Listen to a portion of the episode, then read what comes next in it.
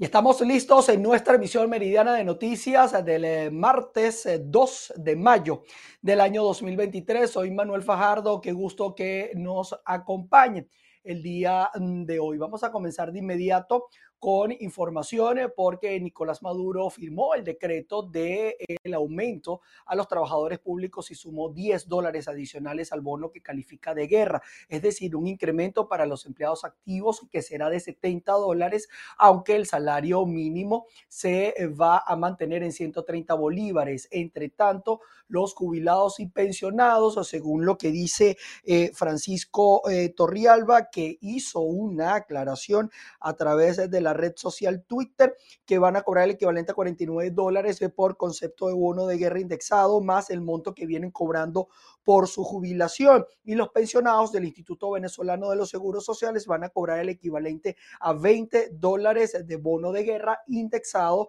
a los 130 eh, eh, bolívares que cobran como eh, pensión que devengan por parte del el Instituto Venezolano de los Seguros Sociales. Sin embargo, en las calles de Caracas, ¿cómo se percibe un día después? Tanto los jubilados y pensionados, eh, eh, todos estos anuncios que se dieron el día de ayer en el marco del eh, Día del Trabajador, Irene Mejía nos cuenta. Sí, gracias por el contacto y un saludo a quienes a esta hora sintonizan la emisión meridiana de noticias. El equipo de BPI TV salió a las calles de Caracas a buscar reacciones de la población con respecto al reciente incremento por parte de la administración de Nicolás Maduro a los montos de vengados por concepto de cestatiques y bonos de guerra y esto fue lo que nos dijeron.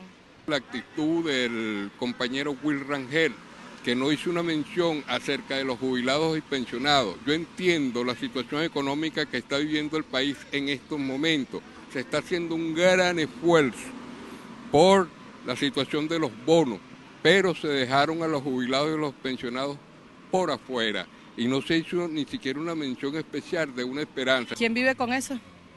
¿Qué compras tú con eso? ¿Qué vida le das tú a una persona con eso? Nada. Todos necesitamos, imagínate tú, una persona mayor, ¿cómo vive con un sueldo mínimo? Ah, ¿Será que compre un cartón de huevo y vaya picando la mitad de un huevo y se lo como por día? Pero del resto no estoy de acuerdo para nada. No estoy de acuerdo, porque no, no abarcan lo que el gasto que uno tiene, pues. ¿Cree que es insuficiente este, este nuevo incremento? Insuficiente, bastante no cubre nada de lo que los gastos que tú tienes todos los días. ¿Usted es jubilada, pensionada? Pensionada, eh, con 64 años y sigo trabajando por mi cuenta. ¿Qué te puedo decir?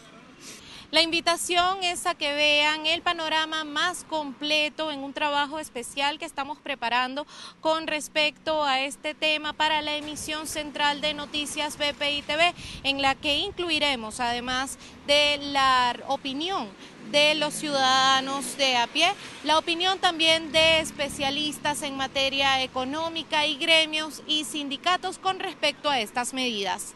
Desde Caracas, Venezuela, Irene Mejías. Asimismo, los jubilados del Metro de Caracas manifestaron su inconformidad con las medidas de aumentos anunciadas por la administración de Nicolás Maduro.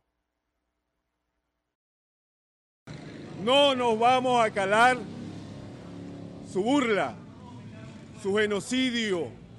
No estamos dispuestos a que siga robando a cada uno de los trabajadores en el país.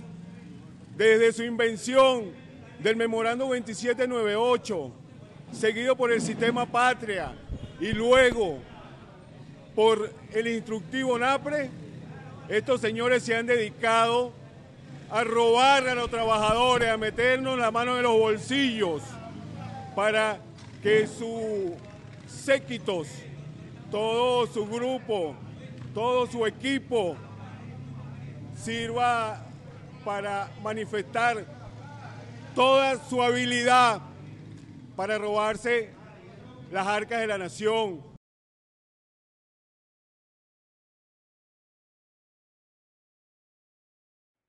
En este sentido, los trabajadores de la gobernación del Táchira rechazaron los anuncios también de Nicolás Maduro, pues aseguran que no fueron beneficiosos para los trabajadores.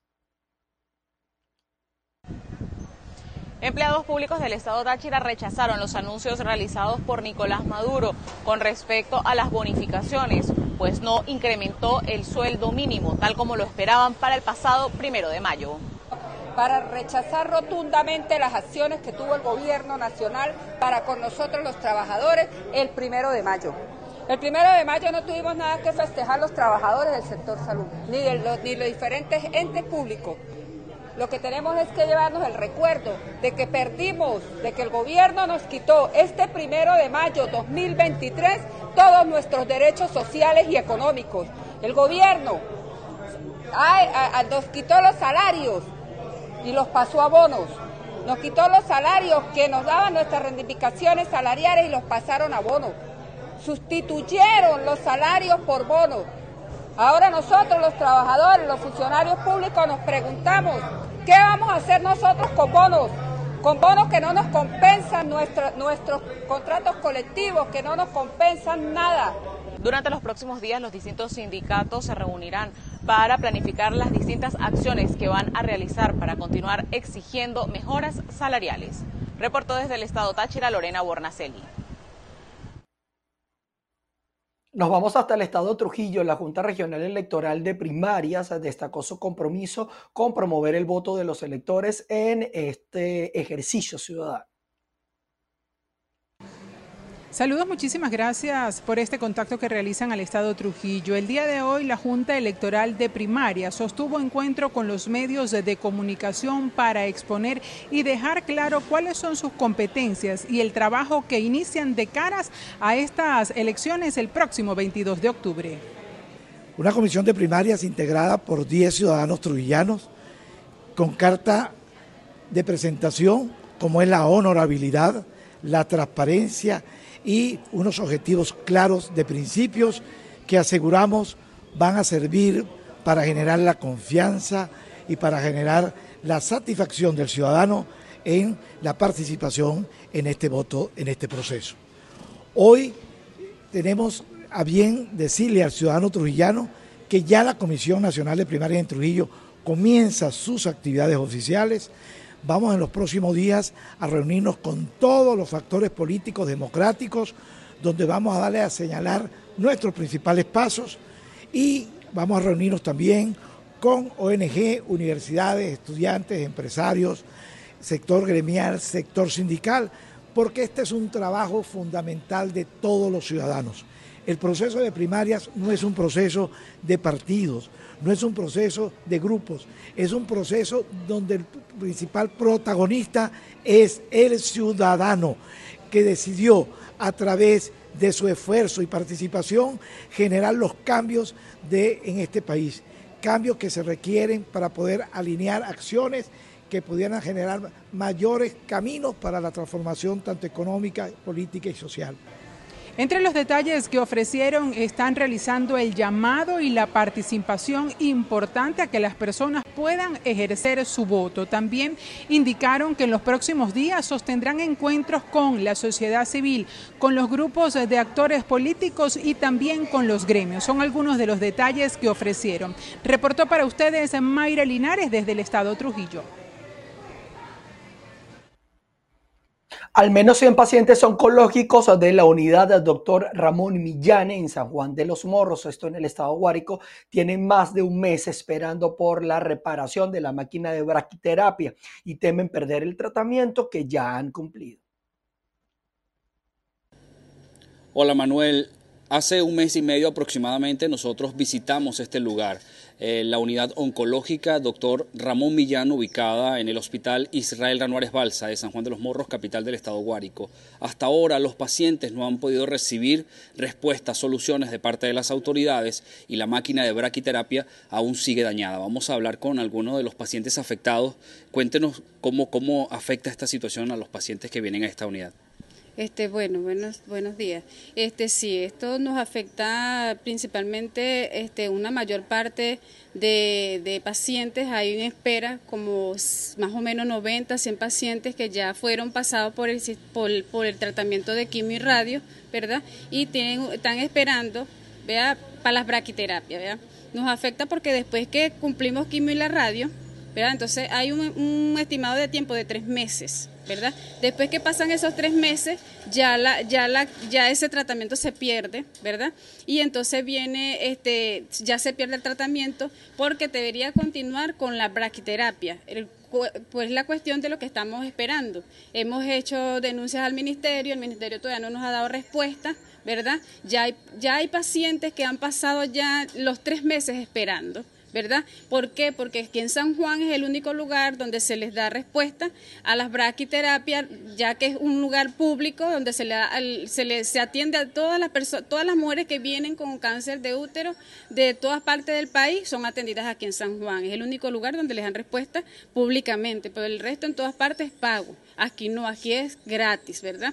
Y necesitamos esa, esa, esa ayuda, esa respuesta rápida ¿verdad? Para continuar nosotros nuestro tratamiento. Ahora vemos que ustedes están acá. ¿Qué, qué vienen a hacer aquí? ¿Qué hacen sabiendo que esta máquina está dañada? ¿A, qué vienen a este lugar? Este, bueno, porque venimos a buscar respuesta, a ver si ya tenés, ya si ya ha llegado respuesta de cuándo ya está lista, cuando siempre estamos pendientes, porque tenemos que venir, así vivamos lejos en, en cualquier parte del país, siempre vamos a estar aquí pendientes y buscando respuestas si cuándo está lista la máquina, ¿verdad? Muchos pacientes acaban de terminar su tratamiento y ahorita están en consulta, pero vamos a esa porque salimos de radio y quimio y vamos a las braquias. Es decir, vienen a ver si hay una solución. Una solución, venimos a eso, viendo a ver cuándo nos van a dar solución. Bien, muchísimas gracias. Escuchaban ustedes parte de lo que ocurre, testimonios de lo que ocurre en este lugar. Podemos agregar que hay pacientes que se han ido, no, no han podido quedarse, sobre todo porque pertenecen a otros estados de Venezuela, viven alquilados en San Juan de los Morros y al no poder cancelar el alquiler donde se mantienen habitando, deben irse a sus estados de origen y hay muchos pacientes de ellos que han salido de esta ciudad. En Guárico, Venezuela, Jorge González. En el estado Lara, el sindicato de la Universidad Nacional Experimental Politécnica denunció el desmantelamiento de los laboratorios de las carreras prácticas, así como la migración también de docentes por mejoras salariales. Hola, ¿qué tal? Buenas tardes. Saludamos a toda nuestra audiencia desde Barquisimeto, capital del estado Lara, en donde el Sindicato de Trabajadores de la Universidad Nacional Experimental Politécnica, Antonio José de Sucre, aseguró que pese al desmantelamiento de los laboratorios de las carreras prácticas que se imparten en esa casa de estudios superiores, los estudiantes se mantienen en pie de lucha para poder formarse como profesionales del país, a pesar de que la universidad no está en condiciones de poder dar clases le ha tocado tener otras opciones, eh, ser más curiosos en la parte académica para poder ser mejores profesionales. Sin embargo, bueno, a nivel nacional es la misma situación, todas las UNESCO, eh, Caracas, Puerto Ordaz, eh, Carora, está desmantelado, tenemos mecatrónica allá donde tenemos unos laboratorios de primera y en estos momentos no están funcionando, están a media a nivel nacional. Entonces seguimos en la lucha y en base a la vocación del trabajador, de los profesionales de, la UNESCO es que las puertas de la universidad aún continúan abiertas. Eh, ¿La cantidad de docentes que se han ido, Fátima? Mira, más o menos el 60% de la población unexpista entre administrativos, docentes y obreros han desertado porque la atracción de los salarios es poca y bueno, tienen otras opciones como emprendimiento, como eh, salir del país o como irse a las empresas privadas, que es un salario más atractivo para, eh, y más acorde a la situación país. Los estudiantes, ¿ha habido mucha deserción estudiantil o migración estudiantil? Sí, como todo, como todas las universidades, pero sí, aún así tenemos nuestros estudiantes activos y están allí dándolo por el, dando todo por el país y por su preparación académica. La UNEXPO en el Estado Lara es una de las casas de estudios superiores que ofrece mejor formación a nivel de ingeniería en todo el país. Lamentablemente, las áreas de estudios de esta universidad, así como los laboratorios donde realizan las prácticas los estudiantes, no están en las mejores condiciones y aunado a ello, la situación salarial que atraviesan los profesores les ha obligado a migrar buscando mejores condiciones laborales y los propios estudiantes, aunque se mantienen en pie de luz, por su universidad. Todavía siguen exigiendo al Ejecutivo Nacional que le preste atención a cada una de las peticiones que realizan desde el sector universitario. Desde el Estado Lara reportó para ustedes Andreina Ramos. El Observatorio Venezolano de Violencia, capítulo 9 Esparta, detectó cómo la población masculina se ve afectada por la violencia intrafamiliar.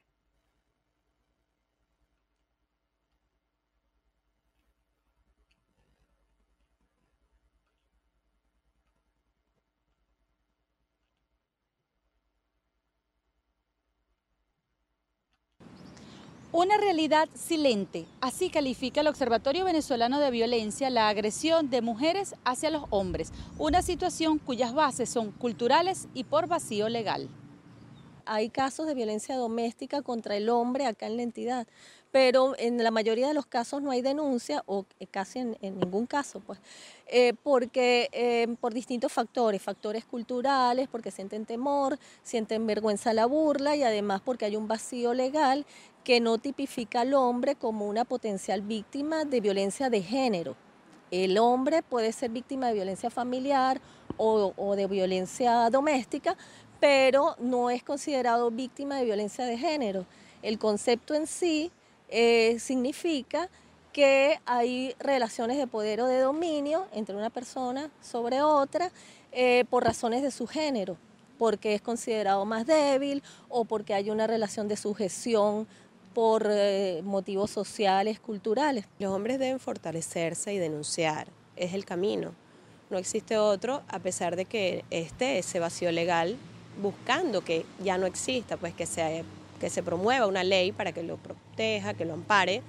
Y, y bueno, nada, la ayuda psicológica es importante porque por ahora es lo único que ellos tienen y cuentan con ese apoyo. Como toda la actividad investigativa de esta organización, lo que se espera es que sirva de alerta y guía para corregir hechos sociales desde el estamento gubernamental. Desde la isla de Margarita, Ana Carolina Arias. Continuamos con más informaciones. Una avioneta privada que cubría la ruta Cumana-Coro fue declarada en fase de siniestro. El Instituto Nacional de Espacios Aeronáuticos emprendió las labores de búsqueda, sin embargo, hasta ahora no ha sido fructífera. Un saludo amigos de BPI TV, establecemos este contacto desde la ciudad de Cumaná, capital del estado Sucre. Un avión Cessna 421 fue declarado en fase de detresfa, lo que significa que tanto la avioneta como sus tripulantes están en una verdadera situación de peligro. Fuentes del Aeropuerto Internacional Antonio José de Sucre, donde nos encontramos en este momento, informaron que la aeronave tocó suelo sucrense el pasado 30 de abril y partieron el día de ayer, primero de mayo. Sin embargo, en su aproximación a Barcelona, en el estado Anzuategui, perdió contacto con el servicio de tránsito aeronáutico a 30 millas en un radial de 262 grados. El Instituto Nacional de Espacios Aeronáuticos informó que enmarcado en los protocolos de servicios de rescate y búsqueda, una aeronave partió para emprender precisamente estas labores, sin embargo hasta ahora no ha sido Lo que es el director de este aeropuerto. Tanto funcionarios del INEA en el estado Sucre eh, indicaron que no están autorizados para hablar de este caso hasta tanto no se pronuncie el mayor general Texeira Díaz, quien es eh, el director nacional del INEA.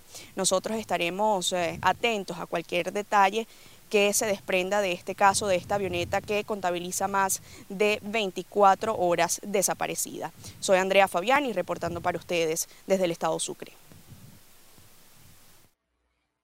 Vamos a pasar a otras informaciones. El cadáver de un migrante venezolano que intentaba llegar hacia los Estados Unidos nadando fue encontrado en el río Bravo por las autoridades mexicanas en Matamoros, Tamaulipas, luego de reportarse su desaparición el pasado domingo cuando se lanzó al caudal con un grupo de extranjeros a unos días de expirar el título 42 en los Estados Unidos, mecanismo que ha permitido eh, devolver en este caso a miles de sudamericanos y centroamericanos que han ingresado de manera irregular a el territorio norteamericano y que aspiraban a asilo. También buscan cruzar desesperadamente en esta zona fronteriza. Así las cosas. La Unión Venezolana de Perú pidió habilitar un corredor humanitario para los migrantes que están varados en la frontera entre ese país andino y Chile y saludó el anuncio del primer ministro de Perú, Alberto Otarola, de convocar un diálogo regional entre los estados afectados por esta crisis. La organización no gubernamental exhortó a los gobiernos de Chile y Perú, Colombia, eh, Ecuador también a coordinar la implementación de un corredor humanitario de migrantes con el fin de que los afectados ingresen a territorio eh, venezolano o regresen, en este caso, a territorio eh, venezolano. Eh, también, eh, ya pasando a otras informaciones, este martes arranca el nuevo ciclo de conversaciones entre la guerrilla del Ejército de Liberación Nacional y el gobierno colombiano y el cese al fuego y la participación de las víctimas son temas claves. Cordial saludo. Este martes 2 de mayo se inicia el tercer ciclo de conversaciones entre la guerrilla del ELN y el gobierno colombiano en La Habana, Cuba. Recordemos que el primero se dio en Caracas y el segundo en Ciudad de México. Ayer el máximo comandante del ELN, alias Antonio García, quien no forma parte de la mesa de conversaciones, anunció que uno de los temas a discutir será el cese al fuego bilateral. Recordemos que el presidente Gustavo Petro propuso esta medida el 31 de diciembre del año pasado, sin embargo el grupo armado no la aceptó debido a que aseguró fue tomada unilateralmente por el gobierno. También el pasado 31 de marzo el presidente Gustavo Petro se reunió con los delegados del gobierno en la mesa de diálogos con el fin de tratar la crisis que se presentó luego del atentado del ELN en norte de Santander que dejó a nueve soldados muertos. Además del tema del cese al fuego bilateral, también se tratará la participación de la ciudadanía en estas mesas de conversaciones. Recordemos que aún las víctimas no han tenido participación en estos diálogos, pero ya se están preparando para ello. El gobierno también ha expresado, tal como lo hizo la guerrilla, la voluntad de que se acuerde un cese al fuego bilateral en todos los territorios, porque recordemos que aunque la mesa de conversación está instalada, muchas veces en los departamentos algunos frentes del ELN cometen algunos atentados que terminan afectando a la población civil, así como a la infraestructura petrolera. Con esta información los invitamos a que continúen con más. En Bogotá, Miguel Cardosa, BPI TV. Pasando a otros temas, se conozca cuánto aumentó la inflación en, varios países de Europa. Según la Oficina de Estadística Comunitaria Eurosat, muestran datos preliminares. Veamos. La inflación en la zona euro cierra abril subiendo tan solo una décima en relación con marzo, escalando hasta el 7%. La oficina de Eurostat estima que esta subida se debe al incremento de los precios de los alimentos. En cambio, la inflación subyacente, la que excluye los precios de la energía, los alimentos, el alcohol o el tabaco, baja hasta el 5,6%. Este sería el indicador de referencia del Banco Central a la hora de modificar su estrategia sobre los tipos de interés. Si fijamos la vista en España, la inflación subiría siete décimas hasta el 3,8%, algo menos de lo que anunciaba el INE, cuya previsión era de 4,1%, y lo sitúa como el tercer país con la menor subida de precios solo por detrás de Luxemburgo y Bélgica.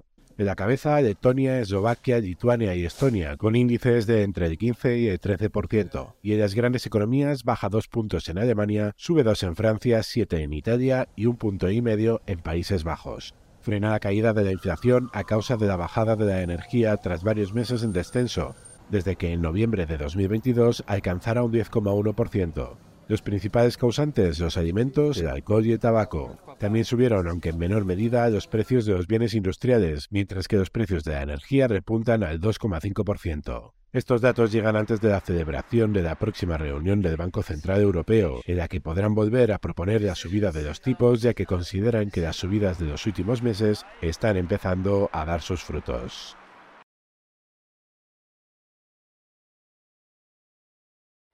Bien, y de esta manera nosotros llegamos al final de nuestra emisión eh, meridiana. Gracias a ustedes por estar en nuestra sintonía. Vamos a seguir trabajando y a las seis de la tarde volveremos a estar con todos ustedes en nuestra emisión central. Buen provecho.